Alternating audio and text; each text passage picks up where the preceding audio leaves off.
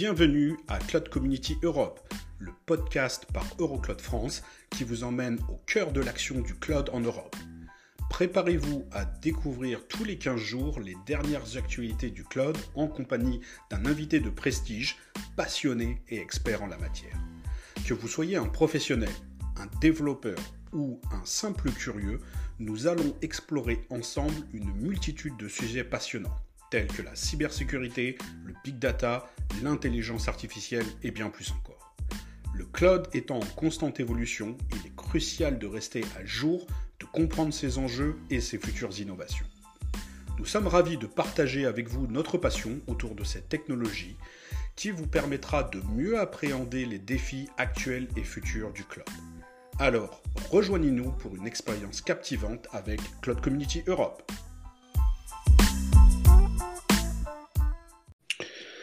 Je crois bien avoir trouvé mon futur Lego. 457 329 pièces. Alors, c'est la réplique de la, du Star Wars euh, L'étoile de la mort, mais c'est le nombre de pièces contenues dans un seul laser de la machine EUV pour la photolithographie à rayonnement ultraviolet extrême, euh, qui est produite euh, par la société ASML une pépite et un des fleurons de l'industrie euh, européenne qui est euh, malheureusement euh, méconnu.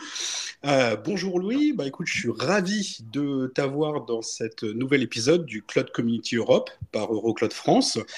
écoute, aujourd'hui, on, avait l'intention d'aborder ensemble bah, les sujets justement liés à, à l'initiative et à la stratégie européenne, notamment dans le domaine du numérique et surtout bien plus axé euh, finalement sur l'offensive. Donc j'ai eu le plaisir d'échanger, de te croiser il y a quelques semaines maintenant lors d'un événement autour euh, justement de la sécurisation et de la gestion des données. On a rapidement échangé et tu as accepté euh, comme par, euh, comme par habitude et un grand merci pour, pour ta part et ta participation aujourd'hui bah, de réaliser aujourd'hui cet épisode ensemble. Donc en tout cas Louis, bah, bienvenue au Cloud Community Europe par Eurocloud France. Comment vas-tu? Merci Laurent et merci à Eurocloud de France de m'inviter. Je suis en pleine forme comme d'habitude. Ouais, exactement. Et puis j'ai cru comprendre euh, que tu n'étais pas forcément que basé en France, euh, mais également en Espagne. On pourra un, peu en revenir dans, quelques minutes, euh, puisque je vais te demander bah, de te présenter si tu n'es pas encore connu par tous nos, auditeurs aujourd'hui, mais surtout donc tu es basé en Espagne. Et je crois que dans les, prochains jours, là, l'été arrive enfin avec des, températures qui vont battre tous les records. En tout cas, voilà, un petit peu de soleil ne fera pas de mal. Oui, ben, voilà, donc effectivement, je vais me présenter rapidement. Donc, je suis un nomade, euh, donc je suis résident en Espagne, à Valencia, mais je suis beaucoup plus présent en France, enfin, je suis beaucoup euh, dans d'autres pays. Bon, pour faire mon histoire, moi, je suis un homme du numérique, euh, de, l'informatique depuis toujours. J'ai fait des études de Centrale Supélec il y a quelques nombreuses années, boursier de la Nation. Ensuite, j'ai fait l'IAE pendant mon service militaire. J'ai fait un MBA à Northwestern financé par le gouvernement français avec la Fondation pour l'enseignement. J'en profite d'ailleurs pour remercier, encore une fois, le système éducatif français qui, m'a permis de faire toutes ces études. Bon, à la sortie de l'école, je suis rentré dans le numérique un peu par hasard et j'y suis resté. Je ne vais pas faire toute l'histoire. Disons qu'en 2006, j'ai créé avec euh, mon associé Laurent Gasser la société Revevol, qui existe toujours, qui a été la première ESN dans le cloud en France et qui a apporté à Google ses premiers clients de Google Workspace, Valeo, Veolia et autres Essilor. Je suis membre d'Eurocloud depuis 2008 et suis, j'ai même représenté Eurocloud France dans plusieurs réunions européennes. Voilà. Ouais, eh ben, voilà, Bon parcours, merci. Super, bah, bah, je te remercie Louis, au nom d'Eurocloud. Voilà, et je sais, euh, sorti de Revevol, mais qui continue, et aujourd'hui, toujours avec Laurent Gasser, j'ai créé WYSI.io, WYSI qui est une société éditeur de logiciels sur lequel on reviendra un peu plus tard. Oui, exactement. Donc, tu as été plutôt effectivement un, précurseur, c'est comme ça que je, vais le nommer.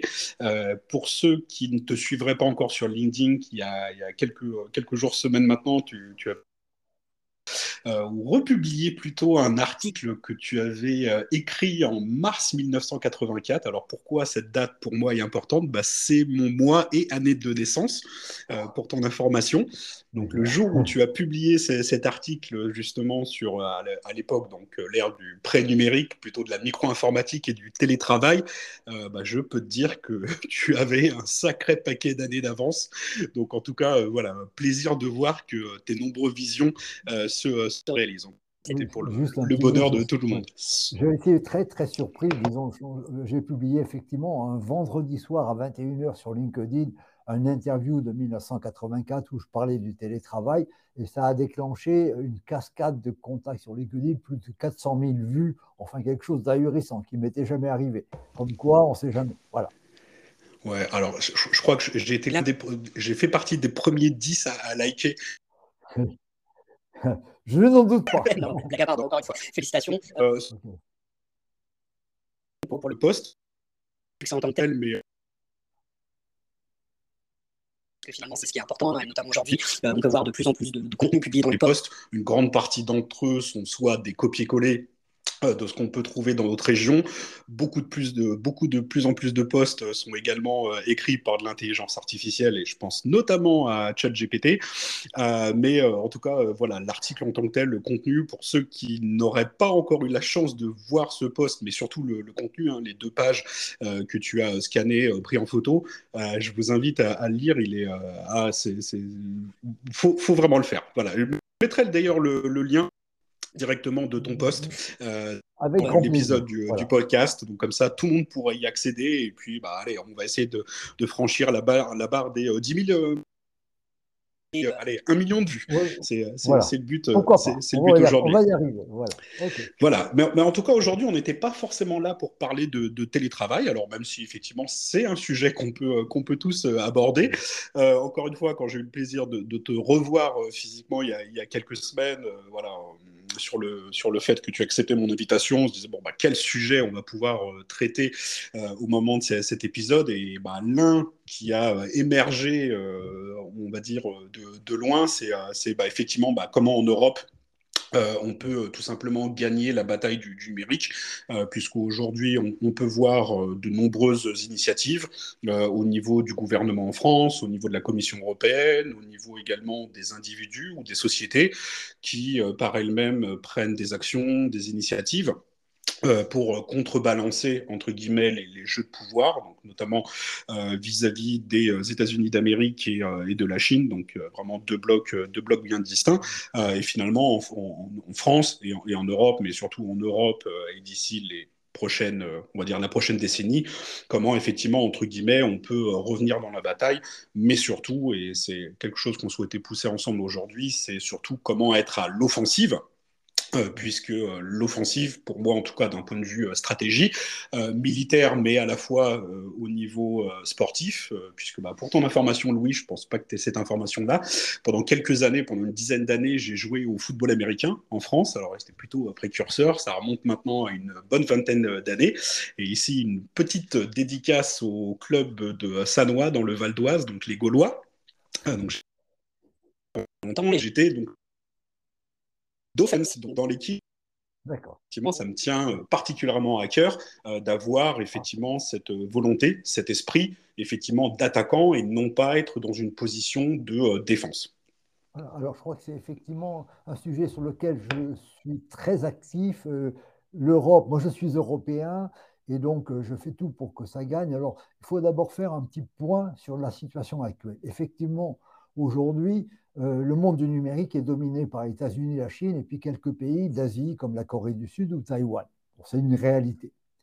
Alors l'Europe, qu'est-ce qu'elle doit faire pour espérer compter encore dans cette industrie, disons à l'horizon 2030 D'abord, premier point, et tu l'as évoqué, la France seule, c'est même pas la peine d'y penser.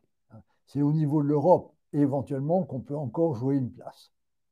Le plus dangereux, ce qui me, gêne beaucoup, c'est ce côté défensif de l'Europe qui croit encore, qui se berce d'une illusion qu'elle pourrait être présente dans tous les domaines du numérique. Alors, sans vouloir faire du pessimisme, je voudrais simplement citer six domaines dans lesquels la bataille, c'est pas la peine de. On l'a perdu. Je vais en prendre six tout bête. Hein. Les systèmes d'exploitation pour mobile, bon, je veux bien qu'on crée un concurrent à iOS et Android, mais à eux deux, ils font 99% du marché mondial. Ce pas la peine. Sur les serveurs, il y a Linux, Windows, c'est 95%. Il y a un grand débat actuellement sur les outils bureautiques collaboratifs cloud. Il y a 365 de Microsoft et Google Workplace. Bon, ces deux-là aussi font plus de 90% du marché mondial. Les navigateurs web, Chrome, Edge, etc. Bon, voilà des domaines où la, bataille, ce n'est pas la peine d'y aller. Autre domaine sur lequel on reviendra, ce qu'on appelle les fondeurs, c'est-à-dire les, gens, les usines qui fabriquent des composants électroniques. Bon, ben là, il y a trois acteurs TSMC à Taïwan, Samsung en Corée et Intel, deux, deux, trois autres asiatiques qui font plus de 90%. Et puis un autre domaine qui est plus près de notre activité cloud, dans le monde de l'infrastructure à de services, ben, les clouds publics AWS, GCP de Google et Azure de Microsoft, dans le monde occidental, donc si on laisse de côté la Chine, font plus de 90%. Donc si l'Europe s'épuise sur des combats perdus comme ça, toute l'énergie, les ressources humaines et financières, on va les consommer pour rien. Donc c'est complètement idiot. On, ferme la page, on ferme la parenthèse, on passe à autre chose et on passe à l'offensive. Voilà, c'est ça mon, cœur de, démarche. Et je suis navré, catastrophé quand je vois beaucoup d'énergie perdue sur des combats perdus. Voilà, selon Claire. Oui, exactement. Bah, ça, je peux partager euh, à titre personnel ce, point de vue-là sur, euh, sur de nombreux sujets que tu, as évoqués. Euh, là, de manière un peu plus récente, en France, on a vu effectivement l'allocation de, budget, donc purement, purement franco-français, basé sur, sur différents systèmes de leviers financiers, justement pour mettre en avant de, de nouveaux projets collaboratifs. encore une fois, on peut trouver des moyens de se, démarquer d'un point de vue euh, purement, euh, je ne vais pas dire forcément technologique, mais plutôt en termes de fonctionnalité, euh, puisqu'aujourd'hui, bah, on voit en France ou en Europe d'ailleurs bah, des pépites, des licornes qui ont émergé ces, dix dernières années. Hein. voilà, je pense en France des acteurs comme, comme Doctolib, comme Blablacar, je pense aux Suédois, Spotify. On va, y revenir tout à l'heure, effectivement. Je, pense à d'autres belles startups. C'est un bon mhm. exemple. Voilà. Voilà, donc, donc en, tout cas, euh, voilà.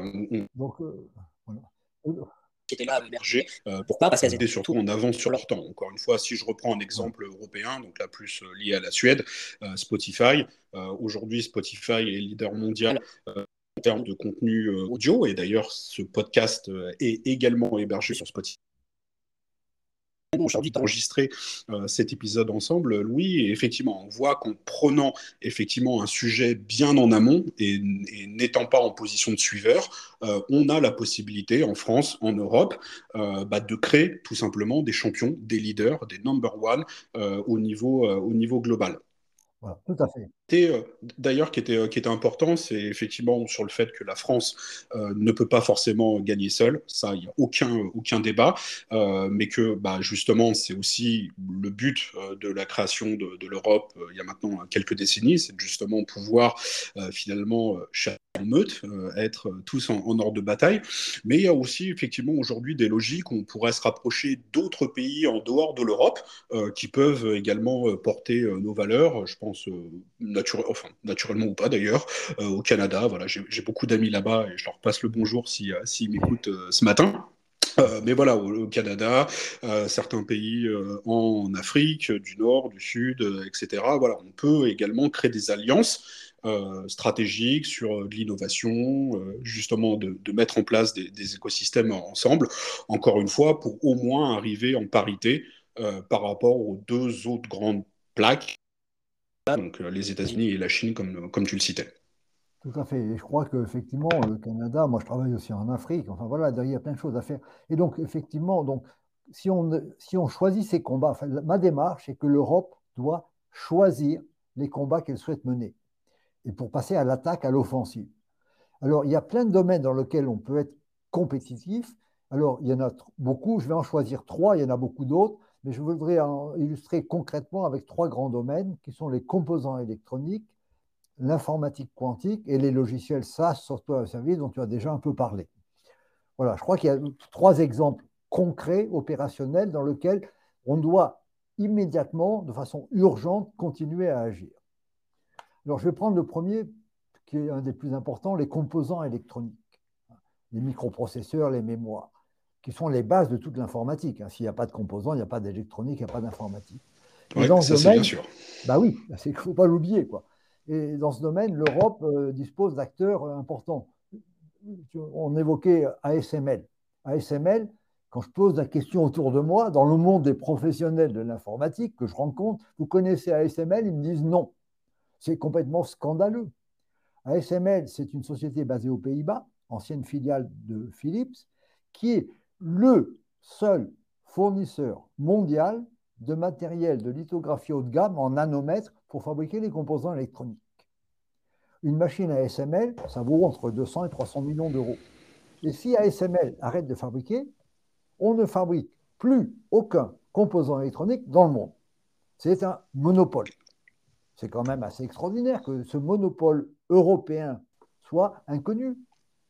Alors, il y a quand même des gens qui ont compris. Alors, ce qui est très intéressant actuellement, c'est en termes de géopolitique, l'Europe et les États-Unis ont interdit à ASML d'exporter vers la Chine, y compris ses matériels d'occasion.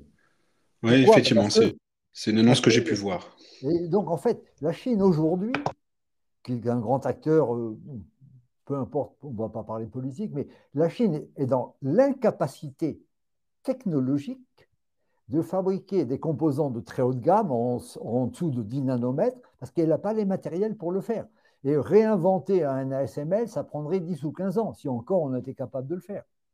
Donc voilà un exemple où ce blocage sur ASML va pénaliser, à tort ou à raison, la Chine, en particulier dans le domaine militaire. Ils ne sont dans l'incapacité totale de fabriquer ces composants. Et même s'ils arrivaient à pirater une machine, il faut des gens très compétents pour la faire marcher, donc ils sont dans cette incapacité.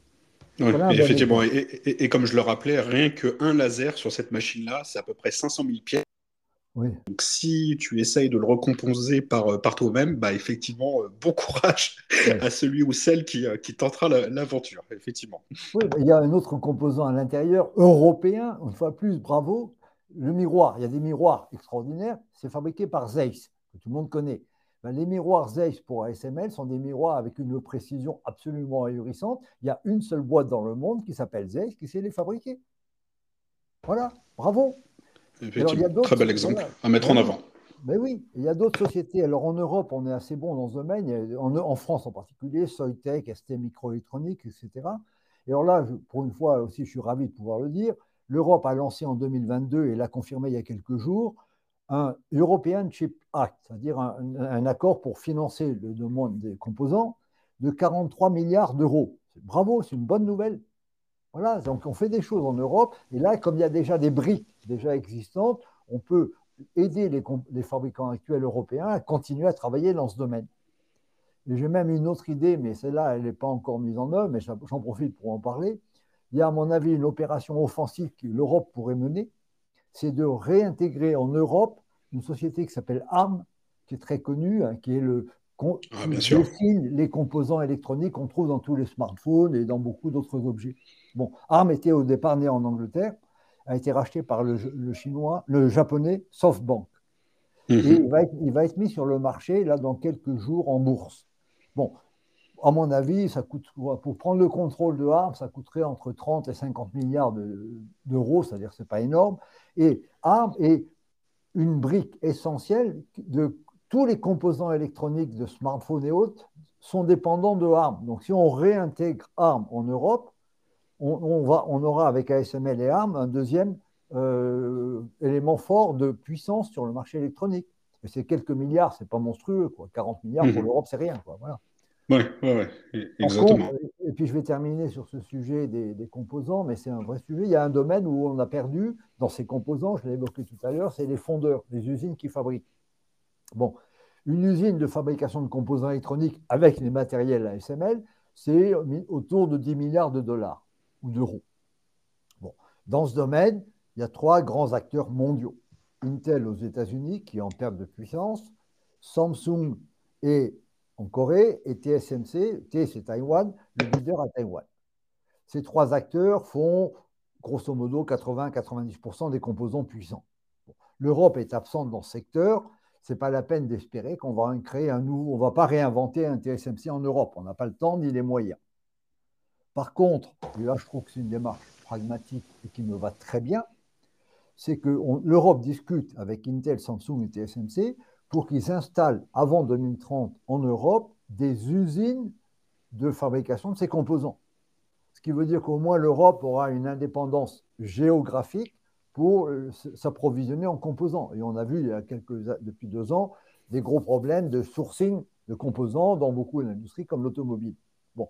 Donc, installer en Europe une usine TSMC, les financer, ben oui, il faudra mettre de l'argent, ben, c'est normal. Les États-Unis font la même chose. C'est extraordinaire. Aux États-Unis, où il y a quand même Intel et quelques autres, ils dépensent des fortunes, des dizaines de milliards de dollars pour dire TSMC et Samsung, s'il vous plaît, venez vous installer sur notre territoire. Donc voilà. Et donc je crois que ben voilà, bon, TSMC, Samsung et, Intel, welcome en Europe, vous mettez des usines, si possible trois usines dans trois pays différents, hein, pourquoi pas une en France. Pour le moment, c'est l'Allemagne qui est en tête à la limite, peu importe, mais qu'on ait au moins sur le territoire européen le sourcing des composants. C'est, voilà, voilà c'est pas idiot mettre des usines de ce genre-là. C'est pragmatique. Mhm. Effectivement, c'est un, plan d'action effectivement euh, concret.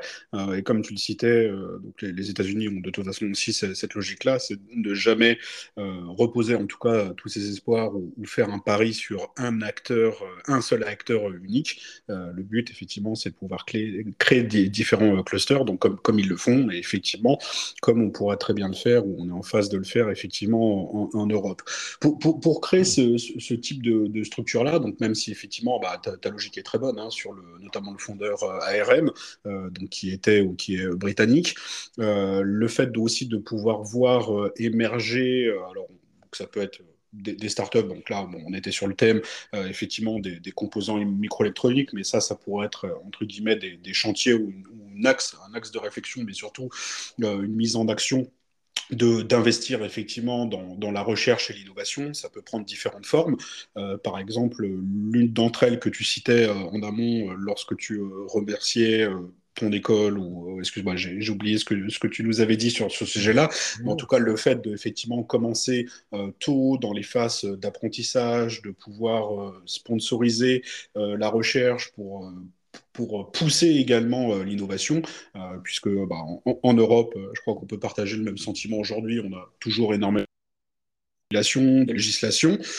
certes, ça peut être dans le bien fondé de pouvoir, entre guillemets, se, protéger d'acteurs externes, pas enfin amical ou non, mais au contraire, ça peut aussi malheureusement brider certaines initiatives, certaines innovations qui pourraient être portées justement par des, par des startups ou des industries d'ailleurs, hein, pas forcément startups, mais, mais l'industrie européenne au sens, au sens large du terme.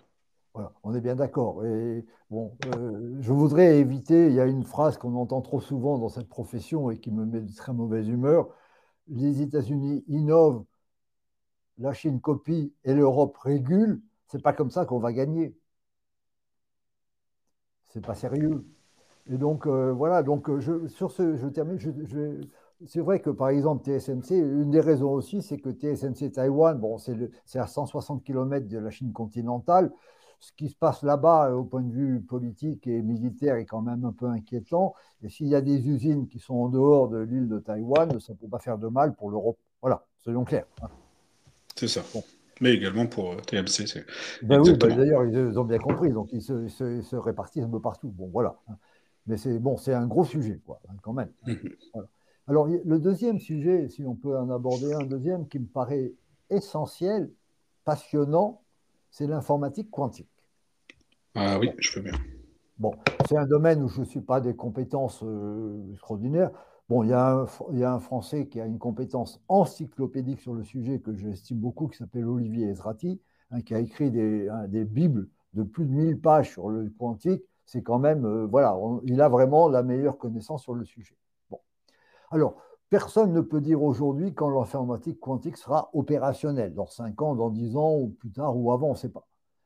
Par contre, tout le monde est convaincu, et moi le premier, que c'est une des plus grandes ruptures qui va révolutionner le monde du numérique l'informatique quantique. Hein, le quantique, hein, pour ceux qui ne connaissent pas, c'est n'est euh, pas 0,1, ça peut être 0,1 et euh, les deux en même temps. Et si on veut avoir l'air très snob dans un dîner en ville, on parle de qubits. Et avec ça, ça vous donne automatiquement une culture de champion du numérique extraordinaire.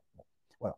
Alors, dans ce secteur, pour être plus sérieux, il y a des centaines d'entreprises qui sont en train d'investir dans la recherche de solutions quantiques. On les trouve aux États-Unis, avec des grands géants comme Google ou IBM. En Chine, pareil, hein, Baidu, Alibaba font la même chose. Il y a plein de startups aux États-Unis, en Amérique du Nord, au Canada. Le Canada est très présent aussi dans ce domaine, à propos, puisque tu en parlais. Hein. Des boîtes comme Rigetti, Yonku ou D-Wave, qui sont des startups qui sont dans le domaine du quantique. Et puis, les États-Unis et la Chine financent beaucoup ce secteur. Alors, l'Europe a une compétence dans le quantique exceptionnelle en termes scientifiques. Donc, tu parlais scientifique et recherche. Il y a des scientifiques du meilleur niveau mondial. D'ailleurs, il y a un Français qui a eu un prix Nobel c'est l'année dernière, je crois, dans ce domaine. Donc, Royaume-Uni, Allemagne, France sont les trois pays en pointe dans ce domaine. Donc, on a parmi les meilleurs chercheurs au monde dans le quantique. Ça quand même fait plaisir de le rappeler. Il y a ah, aussi en France, bah oui, de temps en temps, il y a en France des startups hein, comme Pascal, Alice et Bob ou Candela qui créent des ordinateurs quantiques. Donc voilà, il y a, on, a, on, a, déjà des, briques. Et comme le marché n'est pas encore gagné, tout est à faire. Rien n'est joué au niveau mondial dans le quantique. Oui, exactement. Et d'ailleurs, on cite euh, je tiens à rappeler, euh, et ça c'est une belle initiative hein, euh, d'OVH Cloud, justement qui s'est associé à, à Quandela ou qui a fait en tout cas l'acquisition d'un des, des premiers processeurs photoniques et qui sera effectivement déployé dans les, dans les centres d'OVH Cloud. Donc ça, effectivement, ça c'est des modèles à porter. Euh, c'est également euh, voilà l'association de, de startups, de groupes, de la création d'un écosystème en, Europe. pourquoi pas la, création d'un Airbus à la mode quantique, effectivement, entre les, Allemands, Français, les Anglais, je crois que tu citais aussi, qui étaient, qui étaient assez voilà. Alors, on a aussi beaucoup d'amis en Angleterre, ils sont, ils sont les bienvenus avec nous. Voilà. Dans ce domaine-là, le Brexit, n'est pas trop, pas trop gênant. Bon, et ce qui est vraiment extraordinaire, c'est que rien n'est joué au niveau mondial. Il y a des technologies complètement différentes qui sont en train de partir dans tous les sens. Celles qui vont gagner, on ne les connaît pas d'avance. Il y a comment faire un ordinateur quantique, il y a, plusieurs approches. il y en a qui vont gagner. Et c'est, à mon avis, s'il y a un domaine du numérique où l'Europe pourrait devenir un leader et non pas un acteur raisonnable, c'est peut-être le quantique. Peut-être. Mais bon, là, on a les compétences pour y arriver. Et moi, j'aurais envie qu'on lance, comme on avait fait un Chip Act, on pourrait lancer un European Quantum Computing Act qui soit euh, sérieux avec, je ne sais pas, 50 à 100 milliards d'euros et qui fédère d'une façon efficace quelques-uns de ces acteurs pour qu'on soit crédible, parce qu'encore une fois, il y a, les États-Unis sont déjà sur le, sur le sujet, la Chine aussi, et donc euh, l'Europe peut y être, y est déjà, il y a des composants. Donc là, c'est une guerre à trois, personne n'a encore gagné. Donc euh, pourquoi est-ce que l'Europe ne serait pas capable de, gagner cette guerre? Moi, j'espère que oui. Voilà. Donc, euh, ce n'est pas gagné, mais au moins, on a les moyens et ça vaut le coup d'être à l'offensive. Une fois de plus, c'est toujours mon message offensif. Soyons à l'offensive dans le quantique. On a les ressources humaines, techniques et les compétences pour le faire. C'est passionnant. Exactement. Et également les, moyens financiers, hein, que ce soit euh, soit au niveau de l'Europe, soit au niveau des euh, différents contributeurs individuels. Hein. On peut retrouver aujourd'hui euh, de nombreuses VC en Europe, beaucoup de personnes qui sont prêtes également à investir. Donc effectivement, ça, ça fait partie des, des, sujets, sujets assez importants. Le, effectivement, alors c'est important au niveau financier. Comme on est au début, Bon, une, start-up dans le quantique, ça demande entre 100 millions et 1 milliard d'euros pour pouvoir vraiment démarrer proprement, mais ce n'est pas des dizaines de milliards. Donc, voilà, c'est encore comme c'est encore un marché émergent. Même aux États-Unis, il n'y a pas des start-up, elles sont financées en centaines de millions de dollars et pas en milliards. Donc, l'Europe peut faire la même chose. Et puis, il y en a qui vont réussir. Je pense que, à mon avis, avant 2030, il y aura des entreprises quantiques qui auront réussi je suis un peu optimiste, mais je pense qu'on va y arriver. Voilà. Donc, euh, et là, c'est jouable parce que ce n'est pas des centaines de milliards qu'il faut mettre sur la table. C'est des milliards. Et ça, on sait faire. Oui, exactement. C'est à notre portée, en tout cas, effectivement. C'est un bon et puis on a surtout, encore une fois, ce qui me, passionne dans ce sujet, pourtant moi je ne suis pas compétent dans l'informatique quantique, mais je suis ça d'assez près, hein, c'est qu'on a des ressources humaines et des, des, ingénieurs et des chercheurs top niveau, prix Nobel, Rappelons-le quand même, ça fait plaisir de ne de, pas faire de l'Europe bashing de temps en temps. Quoi. Voilà, il y a l'Europe positive. oui, ah bah, bien sûr. Ça, c'est... Comme, tu le citais en amont, euh, tu es euh, également européen, comme je peux, comme je peux l'être, et effectivement, on se doit de réussir et d'avoir ce succès. Et, quand il y a des bonnes nouvelles au niveau effectivement des différents prix Nobel, au niveau de sociétés ou des industries qui, euh, qui réussissent aujourd'hui, justement, elles doivent, mettre en, doivent être, être, mettre en avant, elles doivent être célébrées également comme, euh, comme il se doit. Tout à fait. Et le troisième domaine donc, je voulais aborder, tu l'avais évoqué au début, mais c'est vraiment celui où peut-être il y a le plus de choses à faire, parce que c'est déjà en route, c'est les logiciels software as a service dans le cloud. Bon, le, SaaS, c'est né en 2000 avec Salesforce. Ça fait quand même 25 ans, presque 25 ans aujourd'hui. Mais les logiciels software as a service, les vrais, ceux qui sont dans le cloud en multi-tenant, bon, dans les clouds publics, aujourd'hui, ils ont envahi le marché des fonctions support dans les entreprises, hein, finance, RH, commerce, marketing. On en trouve de plus en plus dans des verticales métiers comme Viva pour la santé. Il y a, à mon avis, mais j'arrête de compter, plus de 60 000 logiciels SaaS dans le monde. Et l'avantage quand on crée un logiciel SaaS, c'est qu'on n'a pas besoin de mettre des milliards, ça se mesure en millions. Et l'Europe, dans ce domaine, là, une fois de plus, on a un avantage concurrentiel majeur qui est la qualité de nos ingénieurs. Alors, tu en as cité quelques-uns, mais les fameuses licornes, il y a plus de 100 licornes en Europe, 100, 150, je ne sais plus. Doctolib, Blablacar, N26, Back Market et quelques autres. Et ces entreprises, elles sont leaders non pas seulement franco-françaises, mais sur l'Europe et dans le monde entier.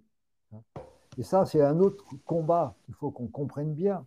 C'est que si on lance une SAS franco-française, on n'a aucune chance de réussite. Le seul marché pour le SAS, c'est le monde. C'est le monde, exactement. Complètement. Et donc, il vaut mieux être sur un créneau pointu et avoir une ambition mondiale plutôt que d'espérer survivre sur des créneaux franco-français ou pire que tout, par exemple, le secteur public en France. Ce ne sont, pas des marchés, ce sont des micro-marchés. C'est mortel, ça. Mhm. Et donc, voilà.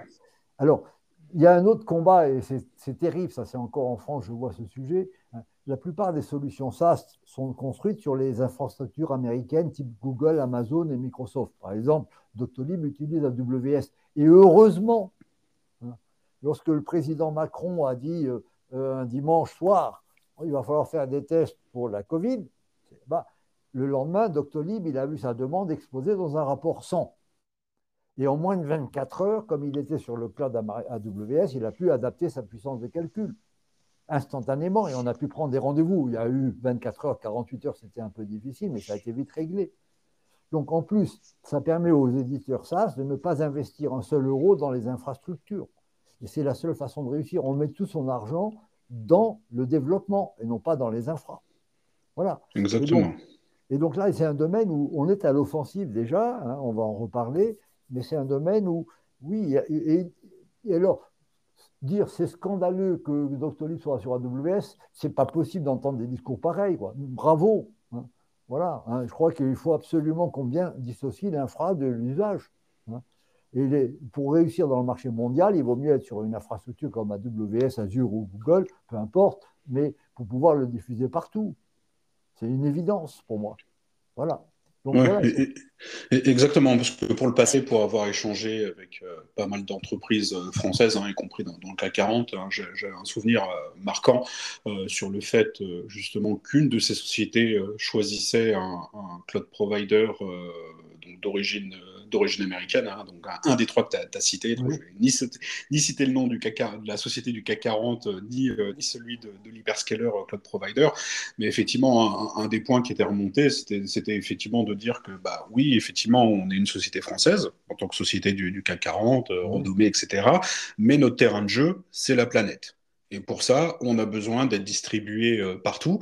Donc c'est pour ça qu'on a effectivement besoin d'avoir euh, des technologies, des centres de données, de la connectivité qui nous permettent effectivement bah, d'adresser le marché mondial, puisque nos clients sont répartis dans 100, 200 pays, euh, voilà, en fonction des, achats, des, produits et des services euh, que cette société euh, distribue, commercialise effectivement aujourd'hui. Et ça, ils n'auraient pas pu le faire vulgairement à partir de leur propre centre de données hébergé exclusivement en France, ENCO. Donc ça, effectivement, c'est un bon point.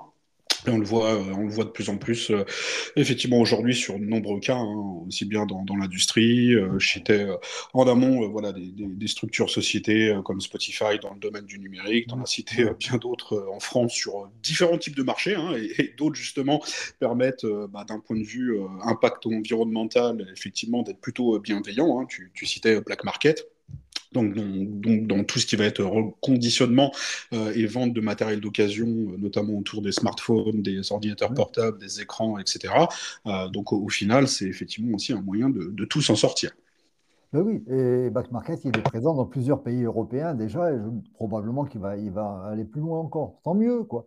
Voilà. Et voilà, bravo, quoi. Hein.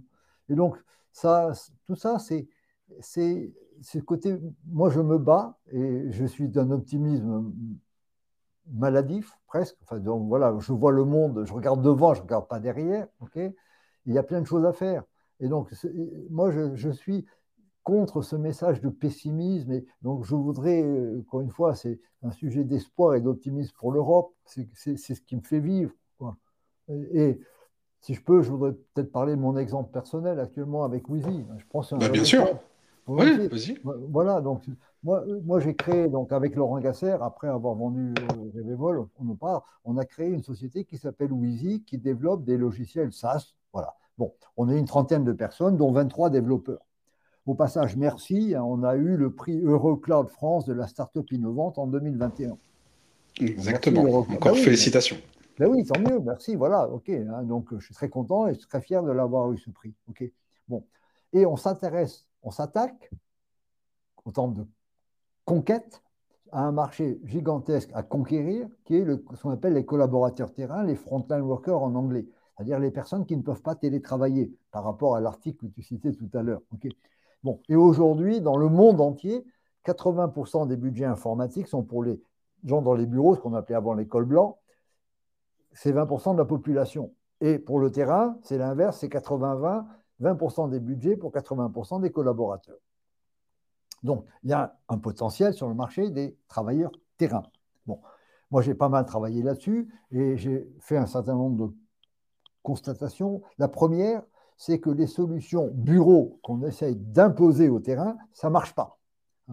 Un plombier, un chauffeur, un cariste, un responsable de rayon en magasin, un agriculteur, un réparateur de voiture, enfin tous les gens qui sont en première ligne, les fameux travailleurs essentiels pendant la Covid, ce n'est pas eux qui vont faire du PowerPoint ou des imbécilités pareilles. Hein. Eux, ils n'ont pas besoin de ça. Hein.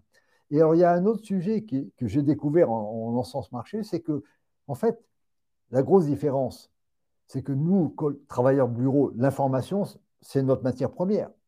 Pour eux, non. Le numérique, ce n'est pas leur métier. Eux, si je suis plombier, le temps que je passe à remplir des formulaires, c'est du temps où je ne fais pas mon métier. Donc, moins ils passent de temps sur le numérique, plus ils sont heureux. Et donc, le vrai problème du numérique pour le terrain, c'est de faire que ce soit le plus facile possible, le plus rapide possible et le moins de perte de temps. Combien de médecins, d'infirmiers je rencontre qui se plaignent tous de la paperasse, du temps infini qu'ils perdent à remplir des formulaires mal foutus, au lieu de faire de la médecine. Et ça c'est souvent des 30-40% de leur temps. C'est scandaleux.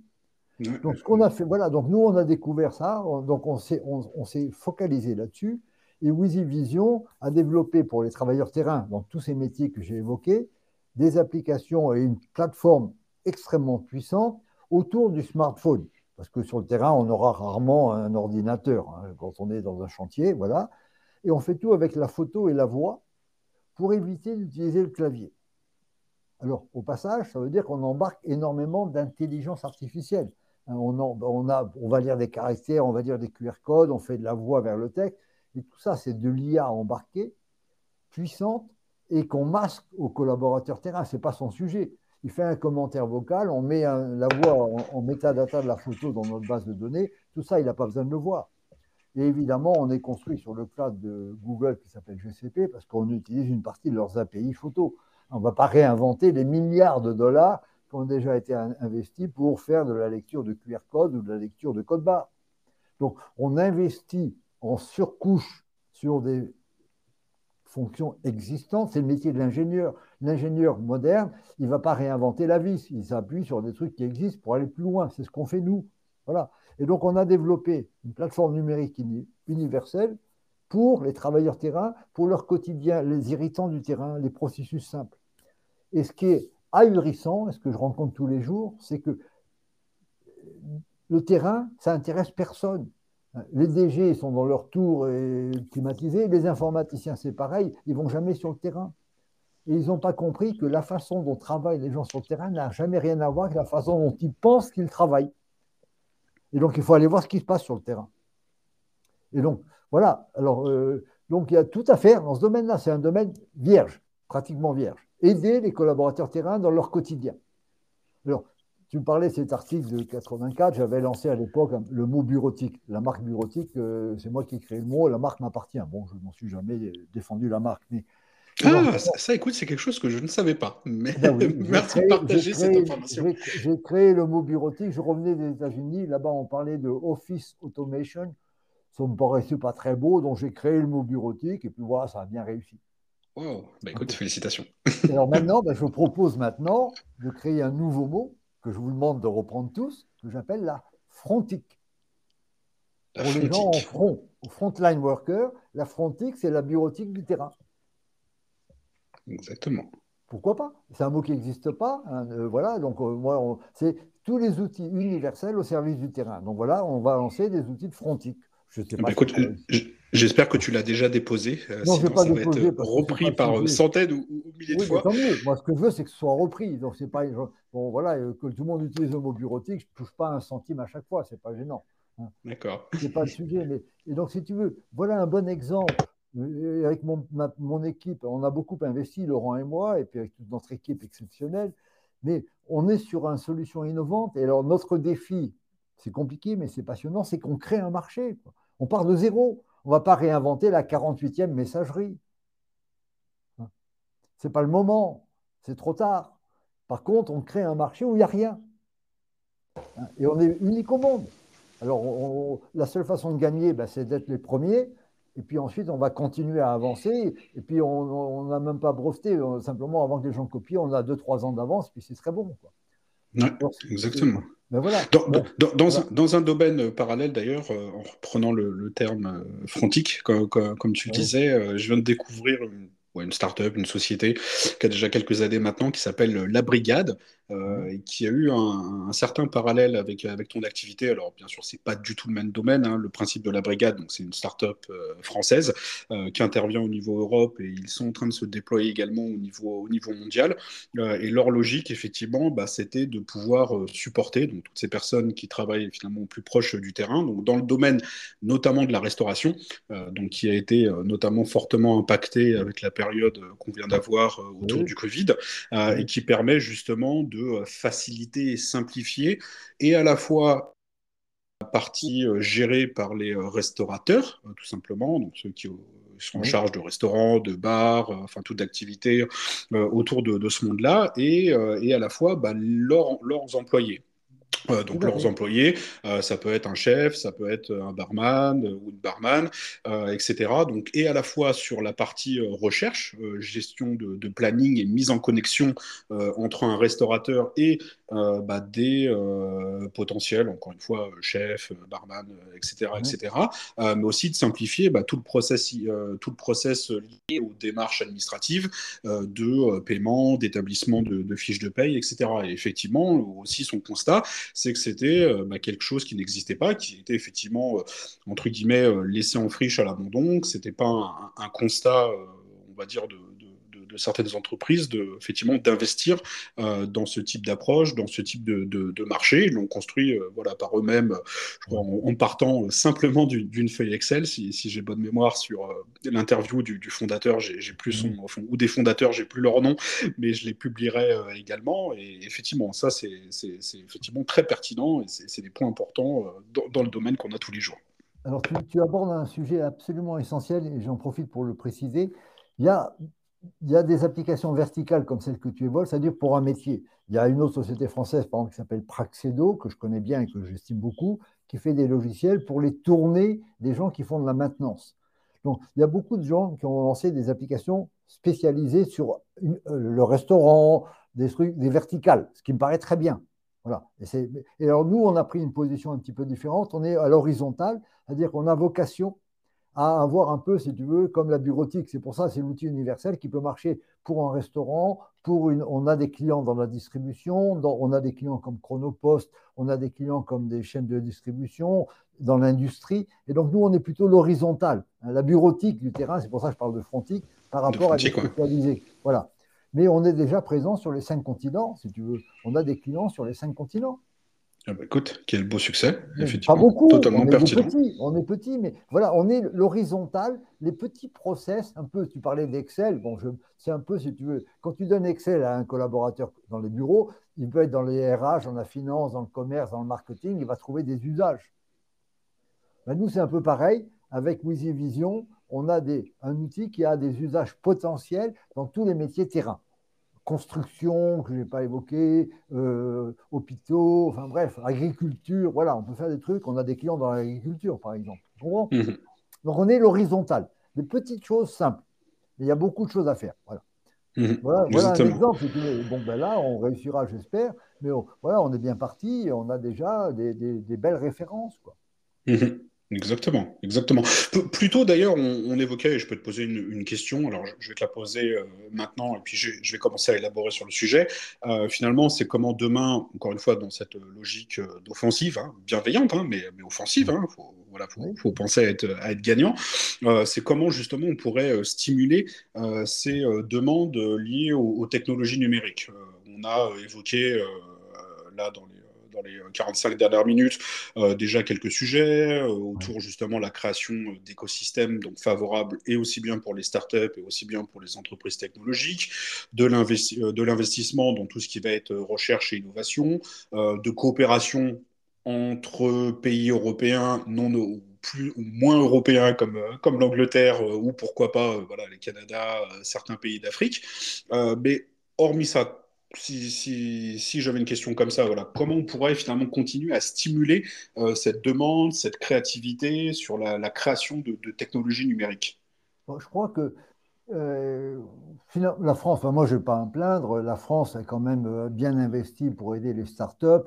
On, a bien rigolé sur les startups nation de notre président, mais enfin malgré tout, hein, moi je l'ai vu intervenir avant qu'il soit président, il était encore même pas candidat à la, grande conférence tech qui a lieu tous les ans en France. Euh, bravo, quoi. Voilà, donc la France, elle n'a pas à rougir dans ce domaine. Ce qui est le plus inquiétant pour moi, très honnêtement, c'est la bureaucratie européenne. C'est terrible ça, parce que à 27, on fait rien. Et quand on commence à faire des grands projets, alors il y a des catastrophes. Alors évidemment, je vais me fâcher en disant ça, mais par exemple, il y a une catastrophe qui s'est lancée il y a quelques 3-4 ans, dont on parle heureusement plus, qui s'appelle Gaia X, qui était un espèce de grand machin euh, pour faire des trucs européens à, 27 en parallèle. Bref, ça n'a jamais rien, ça, n'a débouché sur rien. Ça réinvente la roue et ça perd un temps fou. Donc, à mon avis, c'est plutôt l'approche commando, si tu veux. Voilà, on va faire un commando quantique, on va faire un commando sur certains sujets, et les commandos, bah, ce n'est pas 2000 personnes. Quoi. Il faut travailler par commando. il vaut mieux que l'Europe dise on va faire un commando quantique et on va choisir 3-4 pays, puis après ça, les autres se raccrocheront après. Mais on ne va pas mettre 25 dès le départ, sinon on n'avance pas. Mhm. Donc, c'est une démarche commando. Mhm. On, attaque, on au sens positif du terme, on va à l'offensive et on crée un commando avec mhm. euh, un seul chef, hein, et non pas des, comités dans tous les sens. Et la bureaucratie européenne est quelque chose de catastrophique. Mhm. Et quand ça commence à partir sur des grands projets comme ça, bureaucratiques, ça, pond des rapports, des machins dans tous les sens, des réunions auxquelles j'ai assisté. Quand j'assiste à une réunion de X, je sors de là catastrophé. Quoi. Mhm.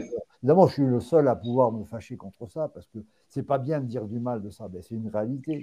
Non, ce, qui est, euh, ce qui est euh, dommage, ouais, je remplis ce, terme-là, et, et, Eurocloud France hein, était toujours acteur dans, dans ces domaines-là pour moi, l'idée de base euh, était, était bonne, euh, mais comme souvent d'ailleurs, pas forcément euh, sur, des, sur des thématiques qu'on a traitées aujourd'hui, mais c'est toujours l'exécution, entre guillemets, qui, qui peut pêcher. Effectivement, comme tu le disais, et ça c'est vraiment un point pertinent, c'est effectivement les aspects bureau, bureaucratie, et notamment, encore une fois, pour moi, je vais, je vais, reprendre tout ce qui va être régulation, législation en Europe, donc encore une fois, qui, qui peut être important d'un point de vue process, hein, c'est comme tout process, c'est bien que ça soit euh, déjà établi pour euh, éviter euh, certains types de débordements ou de mauvais usages. mais à partir du moment où finalement les, process donc entre guillemets, dans notre cas, la partie régulation, législation domine trop les, débats, bah, dans ce cas-là, pour moi, c'est ce qui tue également l'innovation. Mais, mais, au contraire, enfin, les, partenariats publics-privés, comme on peut le voir en Europe, qu'on a pu voir avec Gaia X, encore une fois, sur le fond, c'était bon, puisqu'aujourd'hui, en reprenant par exemple voilà, le, cas des États-Unis, donc on cite souvent d'autres sociétés, donc si on sort un tout petit peu du domaine du, cloud, de la gestion des données, du SaaS, tout ce qu'on a élaboré, hein, on peut reprendre. Voilà le cas de, SpaceX, par exemple, euh, d'Elon Musk. On peut prendre d'autres cas comme ça, où effectivement, c'est à partir du moment où il y a une bonne entente, une bonne réflexion, un bon alignement stratégique entre, entre guillemets, le partenariat public, dans le cas de SpaceX avec la NASA et euh, bah, SpaceX en tant que tel sur le secteur privé, bah, on voit ce qu'ils arrivent à faire aujourd'hui et c'est juste, c'est juste fabuleux. Euh, donc finalement, c'est comment effectivement on pourrait avoir la même approche en Europe et si on avait effectivement cette force, euh, cette volonté ou un système un tout petit peu différent, puisque des fois c'est juste quelques, quelques rouages à, à, changer dans, dans l'équation globale, euh, bah, on aurait pu voilà, faire un, un, un GAIX euh, bien, plus, bien plus performant, bien plus, euh, bien plus logique, force de proposition, innovateur, etc. Donc effectivement, on, voit que ça fonctionne, les relations publiques-privées, dans d'autres parties du monde. Maintenant, il faut juste qu'on arrive là, effectivement, à comprendre l'ADN et pourquoi ça a réellement fonctionné et comment nous, on peut faire ça également en Europe.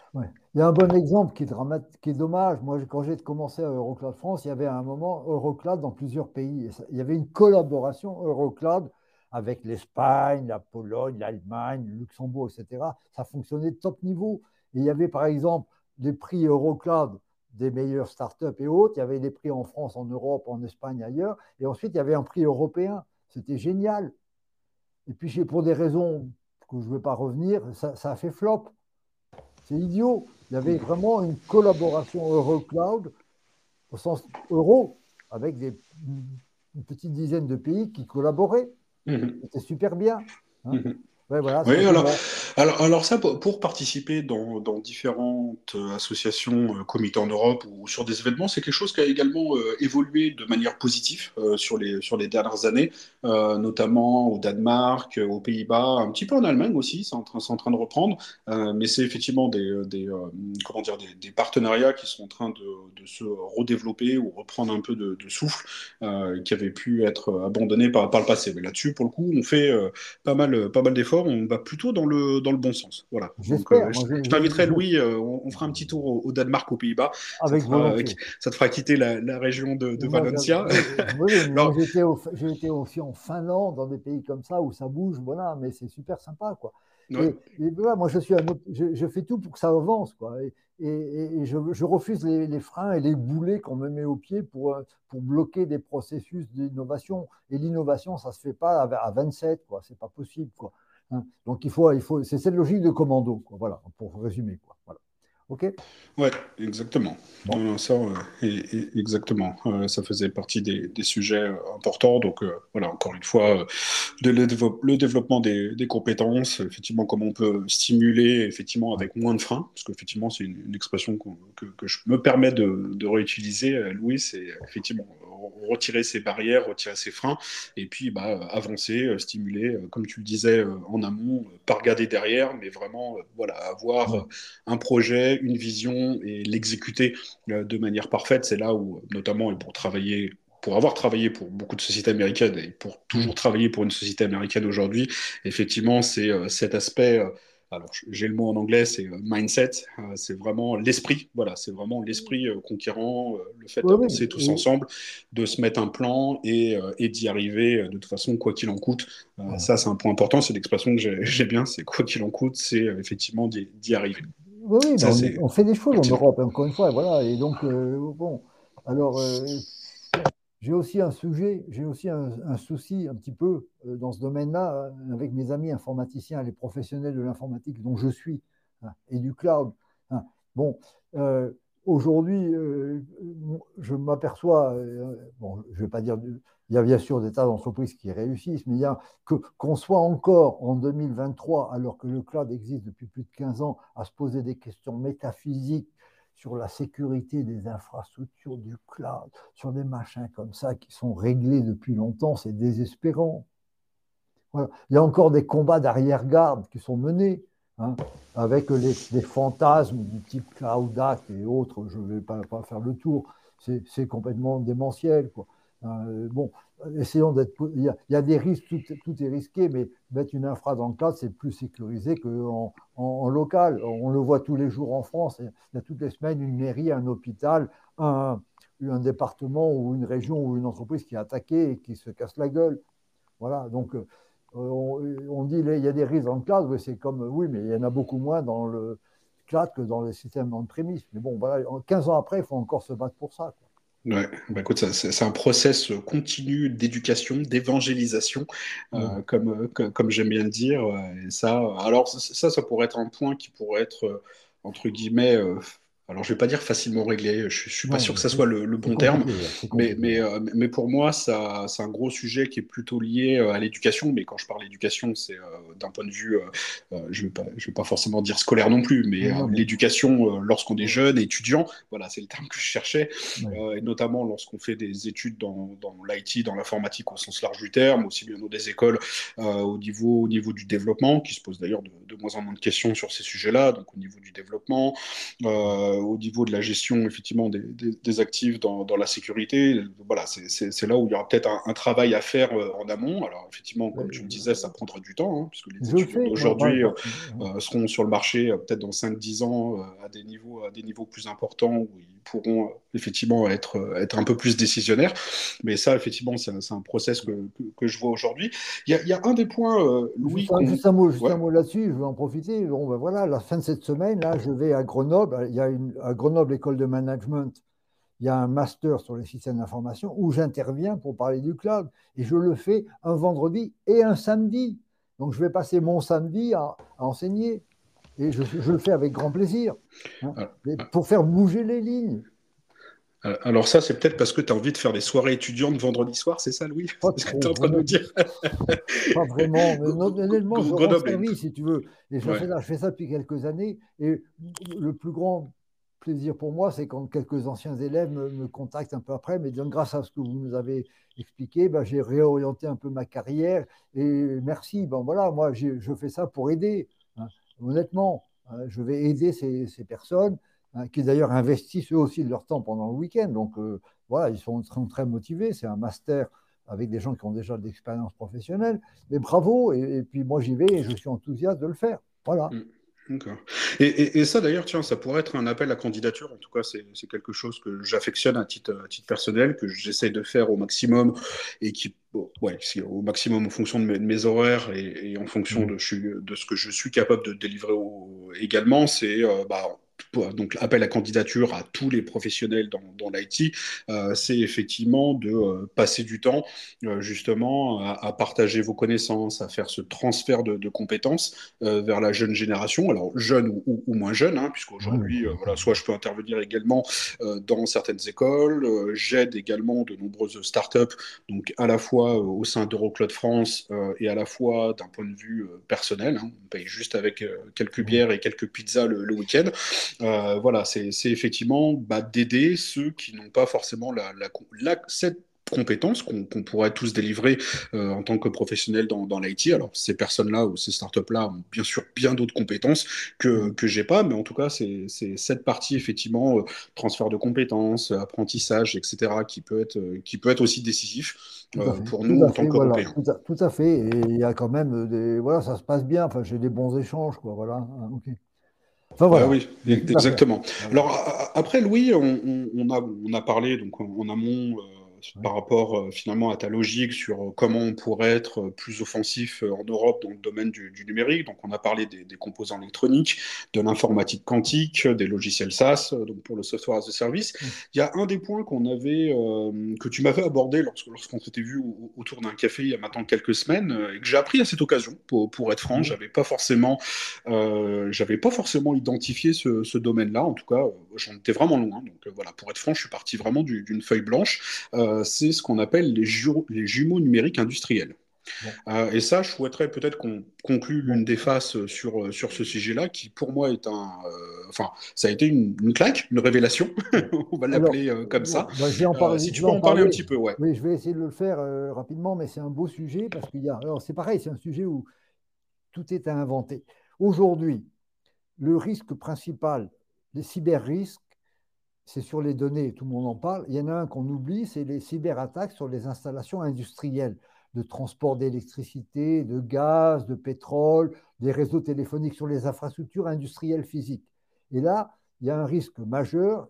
Il y a des logiciels dans ce domaine qu'on appelle souvent SCADA, qui sont très anciens. Et si j'arrive à rentrer sur un réseau de gaz et que j'ouvre les, les, réservoirs avec du gaz à 80 bars, ça fait des morts. Donc, les attaques sur les infrastructures physiques, industrielles, sont potentiellement beaucoup plus dangereuses que sur les données. Et protéger ces infrastructures industrielles, c'est très très difficile. Donc la, seule façon que moi j'ai trouvée, et que je ne suis pas le seul, c'est de les fermer totalement, de les rendre étanches et de les connecter à rien. Zéro connexion Internet sur l'infrastructure qui pilote le physique. Parce que dès qu'il y a une entrée, si on peut rentrer, c'est dangereux. Mais on a quand même besoin de les piloter. Et donc c'est là où il y a des astuces qui sont remarquables, qui consistent à créer ce qu'on appelle un jumeau numérique industriel. C'est-à-dire qu'on va prendre la même donnée, température, pression, vitesse du gaz ou que sais-je, et on va la copier dans le cloud. On va faire une copie des données dans le cloud. Et là, on va pouvoir faire de la simulation du travail, rentrer des données externes, etc., en séparant complètement le physique de la donnée. Sinon, et là, ça permet de protéger la partie physique. Et alors, ce qui est très intéressant, et c'est pour ça que j'en parle, c'est qu'il y a une société française qui s'appelle Terega, qui est le transporteur de gaz dans le sud-ouest, un peu comme GRT Gaz, mhm. qui a, on a travaillé ensemble sur ce sujet, qui a développé un truc extraordinaire qui s'appelle IOBAS, qui est une technologie innovante et brevetée pour permettre ce genre de choses. Et le truc tout passionnant qu'ils ont inventé, je pense que tout le monde va comprendre, c'est ce qu'on appelle une diode numérique. C'est-à-dire, quand j'envoie la température ou la pression depuis le système physique vers le système cloud, je crée un lien. Et ce lien, le risque, c'est qu'il y a un retour. Donc la diode numérique qu'on met dans le système fait que physiquement, électroniquement parlant, il n'y a pas de retour possible. Donc je peux exporter mes données sans risque que ce lien physique soit utilisé dans l'autre sens. Ce qui permet de créer une sécurité totale. Et à ce moment-là, une fois que j'ai copié les données, alors on peut le copier, euh, là c'est par exemple c'est sur AWS, mais ça peut être sur un autre cloud, peu importe. Et là on peut faire de la simulation, entrer des données externes. Par exemple, si on fait de la prévision de gaz, il vaut mieux avoir la météo. Et donc, on a, on a, deux systèmes. On a le système donné, donc là, sur lequel on peut travailler, et on a le système physique séparé. Et la personne qui pilote l'infrastructure physique, elle a deux écrans. Un écran qui pilote le physique et un écran sur le jumeau. Alors, les deux ne sont pas liés. On pourrait les relier, mais c'est une catastrophe. Donc, avec mon écran du jumeau numérique, il me dit voilà, il faut ouvrir tel truc, fermer tel truc, que ce soit gaz, pétrole ou autre. Et mhm. ensuite, il se retourne sur le système physique, il le fait en, séparant les deux, alors voilà, voilà par exemple une petite structure, ça s'appelle Terega Solutions maintenant chez, eux. Et eh bien, cette solution-là, elle peut être utilisée dans le monde entier. Et actuellement, il y a des projets, on travaille sur un projet pour le Brésil, par exemple, avec eux. Et donc, voilà une innovation française, européenne, qui a, il y a des besoins mondiaux. Toutes les installations physiques de transport de gaz, d'électricité, de télécom, de voies ferrées sont touchés. Prenons, imaginons qu'on prenne le contrôle du système de la SNCF, et j'espère que ça ne se produira pas, et que quelqu'un commence à bricoler les, aiguillages. Ce serait quand même embêtant d'envoyer les deux trains euh, l'un contre l'autre. Voilà. Donc, la, la, protection de tous ces systèmes industriels est une priorité mondiale et on n'en a pas conscience. Et je suis persuadé, hélas, qu'il va y avoir en 2023 et 2024, et même peut-être rapidement, des attaques sur ces systèmes industriels avec des conséquences humaines gravissimes. Mhm. donc, il faut les protéger. Pour les seuls protéger, il n'y a pas d'autre façon que de les couper à 100% d'Internet effectivement, dans, dans, l'IT, on pourrait utiliser un autre terme qui, peut-être pour certains, ça sera plus parlant, c'est euh, finalement de créer un bac à sable, euh, comme dans des environnements de production où, avant de pousser euh, des changements dans une base de données et, d'éviter de finalement corrompre cette base de données à cause de mauvaises requêtes, à cause de mauvais tableurs, bah, l'idée, effectivement, c'est de tester en amont, donc dans un bac à sable, donc un environnement isolé. finalement, c'est ça le, le, sujet, mais là, d'un point de vue purement finalement IT, donc créer ce bac à sable, l'isoler, de faire effectivement sa série de, tests, valider que ces tests-là fonctionnent bien, ils peuvent être dupliqués ou réappliqués en mode production. Et une fois que, bien sûr, ces tests, ce processus est concluant, c'est effectivement de, basculer. Mais là, effectivement, on sort euh, du domaine 100% euh, IT Donc, par exemple, une base de données, un changement dans, dans un applicatif X, Y, Z, mais de l'appliquer effectivement aux deux mondes, aux deux mondes mais surtout d'un point de vue terrain. Et effectivement, comme tu le dis, ça dépasse largement bah, le, cas que tu as cité avec Teradata, si, si j'ai bonne mémoire, sur effectivement du transport de gaz, de, pétrole. mais effectivement, ça peut être. Ça peut être. Ça, s'appelle Terega. Terega, excuse-moi. Mais voilà. mais si tu veux, cette boîte, si tu veux. Et là, c'est incroyable. Il y, a, il y, a, quelques personnes qui ont pris le, le, sentiment du danger, mais même par exemple pour un hôpital, si on rentre, il y a eu des morts récemment dans un hôpital, je crois que c'est en Allemagne, on rentre sur le système industriel et au lieu d'injecter 10 mg, on a juste 100 mg, on tue la personne. Oui, effectivement, là, à ce niveau-là, les, conséquences peuvent Donc, être plutôt, sur les données, c'est embêtant, mais c'est pas mortel. Là, aujourd'hui, la protection, pour moi, c'est un combat urgentissime, et là l'Europe pourrait faire quelque chose, de protéger les infrastructures des attaques des cybercriminels, et ils sont quand même très bons, les cybercriminels. Et comme ces infrastructures-là sont souvent avec des technos très anciennes, des vieux Windows, des vieux machins à l'intérieur, ils ne sont pas mis à jour, ils ne sont pas patchés, c'est open bar souvent. Donc c'est là où l'innovation de, de, est très intéressante, parce que ça crée une diode physique, c'est-à-dire que électroniquement parlant, il est impossible de faire un retour. Électroniquement parlant. Donc l'électron, il ne peut pas revenir. C'est ça. Ça protège complètement. Voilà un exemple, encore une fois, d'un autre domaine. Il y en a plein d'autres. OK. Voilà. Exactement. Bah, surtout dans le monde où on vit. Hein. Donc, pour ceux qui nous écouteront dans quelques années, on est en 2023. Euh, je suis avec Louis. Effectivement, en ce moment, le, monde géopolitique est, assez euh, instable, pas trop loin de l'Europe, euh, en, dehors, en dehors de l'Europe. Bah Donc, effectivement, ça fait des, sujets importants. Et puis, bah, en revenant sur un des points que, tu as cité là, il y a quelques jours ou, avant-hier, j'ai lisé un article justement sur les conseils d'un hacker, mais plutôt mauvais hacker.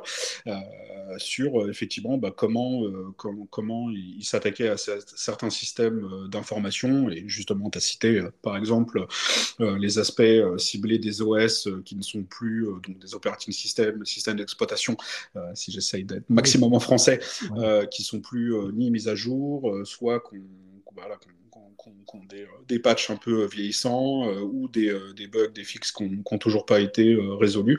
Donc ça, effectivement, c'est important pour nous protéger, aussi bien au niveau individuel que voilà, au niveau euh, européen, au niveau euh, euh, politique, industriel, société privée, etc. Alors on va essayer quand même de, avant de partir sur le clap de fin, on va, on va donner une note positive. Donc bon, on, donc on a, on a abordé pas mal de, sujets aujourd'hui. Enfin, un grand merci Louis. Finalement, si on pouvait conclure avant le clap de, avant le clap de fin, mais si on pouvait conclure effectivement finalement sur tes recommandations pour qu'effectivement bah, cette une Europe du numérique finalement qui gagne puisse passer à l'offensive. Donc oui, ça va être possible. Bah, pour cela, qu'est-ce qu'il faut qu'on fasse? Alors, je vais plutôt parler là des professionnels du numérique, qu'est-ce qu'ils peuvent faire? Moi, c'est mon métier historique. Hein. Moi, je fais du conseil, je continue à faire des séminaires, du conseil pour expliquer tout ça, et je passe mon temps à faire bouger les lignes, à amener les entreprises à innover. Alors, il y a quelques mots-clés que j'ai pour résumer ta, question. Il y a, je vais en prendre cinq ou six. Le premier, c'est le courage. C'est tellement, il faut du courage pour prendre des décisions pour changer. Hein. Euh, personne n'aime changer. Donc, quand on pousse quelque chose de nouveau, ah, oui, mais c'est tellement plus facile de le faire comme avant. Donc, il y a un manque de courage hein, euh, très fort, aussi bien des dirigeants que des DSI. Deuxième sujet pour moi, la curiosité. Hein. Il ne faut pas hésiter à essayer des solutions innovantes. Et là, je vais reprendre un message de l'ancien de Jeff Bezos, le patron d'Amazon, que je trouve très pertinent. Il y a deux types de, de, changements, ceux qui sont réversibles et ceux qui sont irréversibles.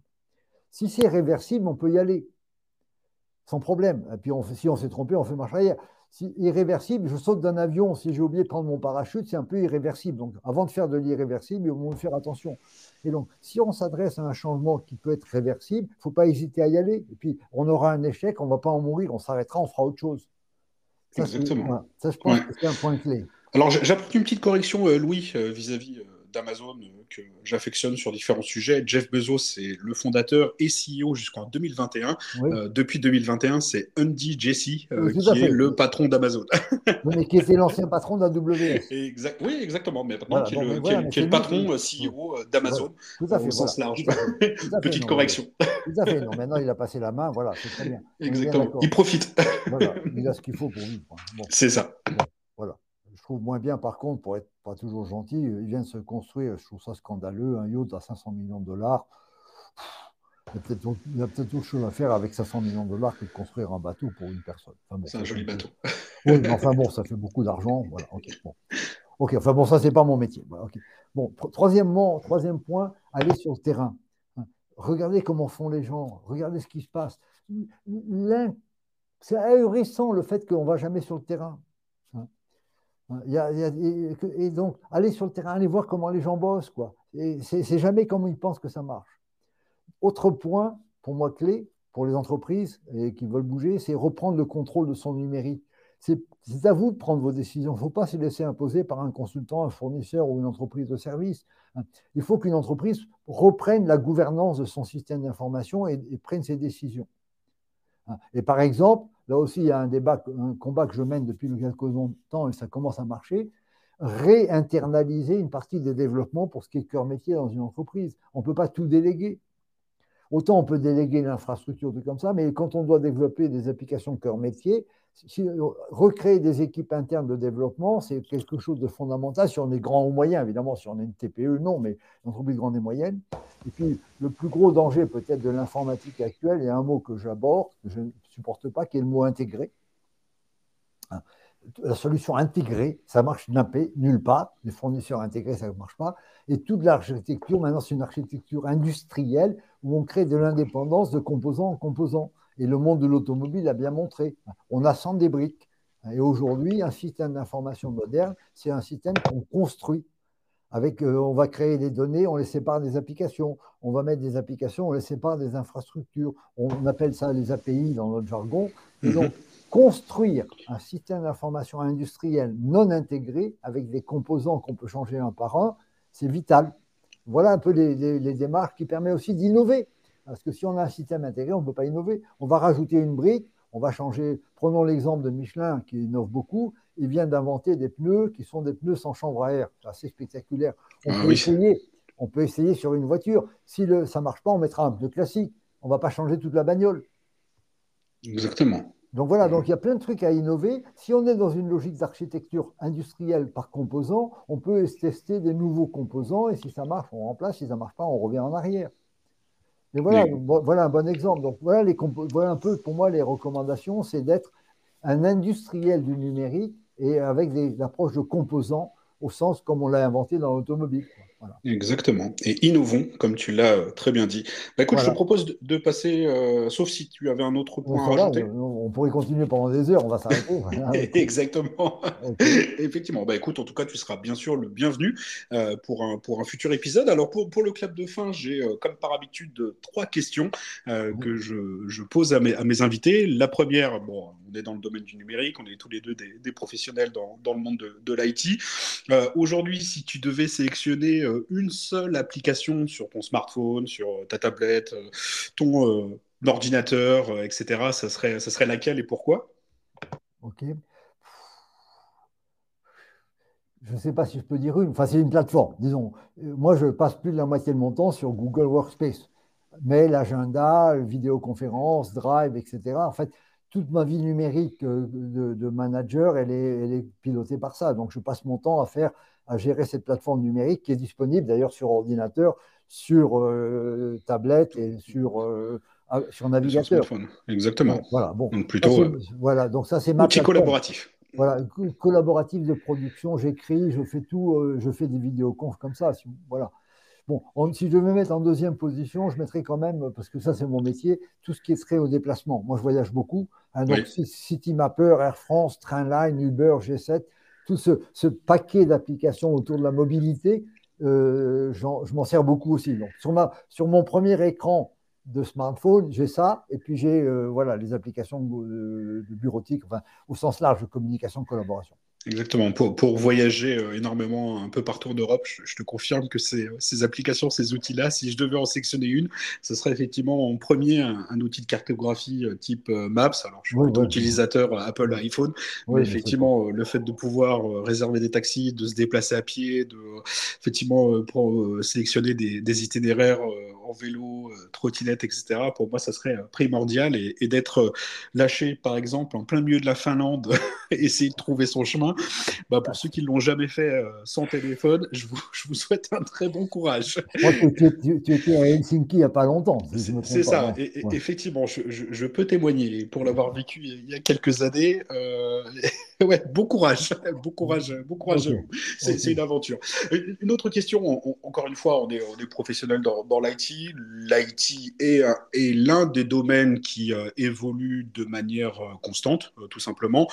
Donc on peut dire que pour certains d'entre nous, et encore une fois, même si on parlait de l'apprentissage, de l'éducation, notre étudiant, finalement, pour moi, ce qui est le plus important, c'est qu'on est toujours dans un process continu d'apprentissage de connaissances. En tout cas, pour moi, c'est un sujet, une valeur aussi que j'essaye porter, apporter à mes enfants. Si tu avais des conseils à donner euh, à des jeunes, à des moins jeunes, euh, sur euh, bah, qu'est-ce qu'ils pourraient utiliser, si tu as des conseils à leur donner, je ne sais pas, en termes d'auteurs, de blog, de newsletter, de podcast, voilà, pour, qu'on s'enrichisse intellectuellement sur ces sujets-là, en tout cas d'un point de vue oui, compétence. Bah, moi, moi, moi, je fais deux heures de veille technologique quotidienne, 365 jours par an. C'est beaucoup plutôt être rigoureux, donc une, approche rigoureuse sur, sur le sujet. oui, mais bon, quand je passe 48 heures sans le faire, j'ai un mal de chien à rattraper. Donc j'ai plein de sources. Ok. Alors je peux, euh, bon, ben, j'utilise euh, par exemple euh, des sites payants aussi parfois. Il ne faut pas hésiter à payer. Par exemple, TechCrunch est un site américain qui est super. Diginomica, qui est un chic anglais, mes amis qui dirigent ça, qui est Phil Windray, qui est remarquable. Google Alert, ça permet aussi de suivre pas mal de trucs. Euh, j'ai parlé du quantique, par exemple, ben là, quand je suis dans le quantique, je suis Olivier Srati, parce que c'est l'encyclopédie du, du, quantique. Donc j'ai 10, 15, 20 sites, j'en ai cité quelques-uns comme ça. Puis moi, je publie de temps en temps un blog, on peut me suivre sur mon blog ou sur mon, LinkedIn. Euh, quand je trouve quelque chose, sur Twitter, hein, quand je vois quelque chose de sympa, j'ai envie d'en parler sur Twitter. Hein. Voilà, et donc je fais un petit tweet sur un truc sympa. Euh, Bon, je viens de voir un exemple, euh, une boîte qui, aux États-Unis, fait un truc qui a l'air tout bête, mais je trouve génial, pour stocker l'énergie, des énergies euh, renouvelables euh, intermittentes. Ils utilisent des blocs de béton de 25 tonnes. Quand il y a de l'énergie, ils les font monter, et quand on a besoin, on les fait redescendre. C'est de la physique. Mm-hmm. Bon, eh bien, ce système-là, il est pérenne. Hein, ça, ça, marche depuis très longtemps. Un bloc de béton, ça se pérenne ça coûte pas très cher à construire, ce ne sont pas des métaux compliqués, et donc ça remplace les batteries. Voilà un truc que je trouve super génial, ça marchera ou ça marchera pas, mais ils sont en train de le tester, avec des énormes blocs de béton de 25 tonnes et toute une mécanique montée-descente pour plusieurs euh, centaines ou dizaines de blocs. Et mhm. quand il y a de l'énergie, on fait monter le bloc, et c'est un peu qu'on faisait avec l'hydraulique, mais avec des, blocs de béton, on peut les installer partout. Exactement. effectivement, c'est pertinent ça. Ben voilà, il y a plein de trucs comme ça qui sont en train de s'innover dans tous les sens. Hein. Un autre domaine où ça est énorme, on n'aurait pas parlé, mais c'est extraordinaire, c'est la, euh, fusion nucléaire. Je suis certain qu'on va y arriver. Hein. Il y a des centaines de startups dans ce domaine. Hein. C'est compliqué la fusion, hein, c'est le système solaire, mais on va y arriver, probablement avant 2030, 2035 au plus tard. Et ça, ça va permettre de créer de l'énergie de façon exceptionnelle. Donc voilà, moi je suis la fusion, et il y a des gens qui travaillent dans ce domaine. En Europe aussi d'ailleurs, en Europe, aux États-Unis, un peu partout. Bon, et euh, voilà, donc soyons optimistes, regardons ce qui se passe et parlons des choses qui réussissent. Hein. Moi, quand je parle, sur, euh, je parle souvent sur Twitter ou sur LinkedIn de trucs que j'ai trouvés qui sont des choses positives, je suis ravi d'en parler. Exactement encore une fois, c'est dans une certaine mesure euh, célébrer les, succès euh, et mettre effectivement en avant les, euh, bonnes initiatives. Effectivement, pas regarder que, le côté négatif des, choses, mais effectivement penser positif, célébrer les, les moments, notamment pour, pour ces startups, pour ces, pour ces innovations, et les mettre, les mettre en avant. Bah, écoute, ce que, je te propose, c'est qu'on pourra peut-être ajouter quelques-unes d'entre elles. Je laisserai me les, partager après cette interview. on les mettra également en lien dans, dans l'épisode. Et puis, puis bah, ma dernière question, mais tu viens euh, dans une certaine mesure d'y répondre, c'est euh, bah, comment on peut te suivre, comment on peut te contacter? Donc, tu as parlé de LinkedIn, de ton propre blog, de, Twitter. Euh, je, les mettrai également, je les mettrai également en lien. Est-ce qu'il y a un, autre, une autre plateforme, une préférence pour rentrer en contact avec toi Non, c'est bien. Voilà, LinkedIn, c'est commode. j'essaye de. Quand les gens m'invitent sur LinkedIn, s'ils m'expliquent pourquoi, j'essaie de répondre oui. Avec, c'est extraordinaire. Avec mon, mon, article sur mon article sur le télétravail de 1984, j'ai dû recevoir entre 400 et 500 invitations sur LinkedIn. Waouh Effectivement, en l'espace de quelques jours, oui. En, trois jours, quoi. Alors j'ai répondu à beaucoup de gens oui, euh, je n'avais pas le temps, mais bon, voilà, euh, euh, tant mieux, quoi. Et puis après ça, ben, quand je publie quelque chose sur mon blog, je le remets sur LinkedIn, et puis je fais mhm. un tweet pour prévenir. Donc voilà, donc une fois qu'on est dans ma mouvance, si on est intéressé par l'innovation numérique, en général, on ne perdra pas trop son temps à me suivre parce que j'essaie de ne. Je ne parle pas de football, je ne parle, parle, pas de nourriture, hein, euh, je ne parle pas de restaurant. Voilà, chacun son domaine. Moi, j'ai des compétences dans le numérique et c'est déjà beaucoup. Voilà, chacun son domaine, effectivement. Comme, tu, dis, euh, Louis. en tout cas, encore une fois, je rajouterai le, lien vers ton profil et surtout le lien vers l'article de euh, mars 1984. En tout cas, voilà, encore une fois, félicitations. Euh, encore une fois, Louis, bah, je souhaitais te, remercier hein, de la part de Euroclub France aujourd'hui d'avoir passé un peu de temps avec moi. J'ai vraiment, vraiment apprécié la qualité de nos échanges. J'espère que je pourrai te recevoir bientôt dans un nouvel épisode. Hein, pour, avec bah, tiens, plaisir, voilà, toujours, voilà. Pourquoi pas. Fusion, nucléaire et Claude, tu, vois, je pense qu'on peut peut-être faire quelque chose. voilà, on pourrait. Euh, bon, il y a du numérique dans tout ça, si tu veux. Voilà. Bon, Exactement. Mais bon, avec grand plaisir, je suis toujours partant pour aider à faire bouger. Encore une fois, j'ai un optimisme chevillé au corps et j'ai pas envie de perdre mon temps sur des trucs euh, ridicules, anciens, archaïques et autres et je, je me projette dans le futur. Voilà, c'est ma façon de faire. C'est comme ça que je suis et bah, pas changer. Eh, c'est une très belle façon de, de penser et d'agir, Louis. Donc, en tout cas, un, grand merci. Bah, écoute, j'espère te revoir euh, bientôt euh, en personne. Et puis, euh, bah, je vous dis à très bientôt. on se retrouvera à Euroclub. Exactement, exactement. On a beaucoup d'activités encore à venir sur l'année 2023 et pas que. voilà. On, aura l'occasion effectivement d'échanger ensemble. Et bah, écoute, merci à tout le monde. à très bientôt. À très bientôt et à bientôt pour un nouvel épisode de Cloud Community Europe par Eurocloud France. À très bientôt. Au revoir. Salut. À bientôt.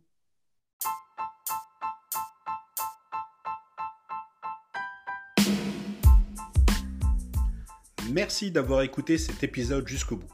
Si vous l'avez aimé, n'hésitez pas à nous suivre sur votre plateforme de podcast préférée et à partager l'épisode avec vos collègues et amis qui pourraient être intéressés.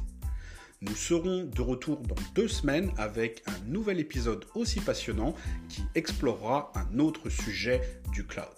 En attendant, n'oubliez pas de rester informé sur les dernières actualités et nos événements à venir en visitant le site web d'Eurocloud France disponible à l'adresse suivante www.eurocloud.fr et également d'entrer en contact avec nous par l'adresse suivante podcast.eurocloud.fr. A très bientôt pour un nouvel épisode de Cloud Community Europe.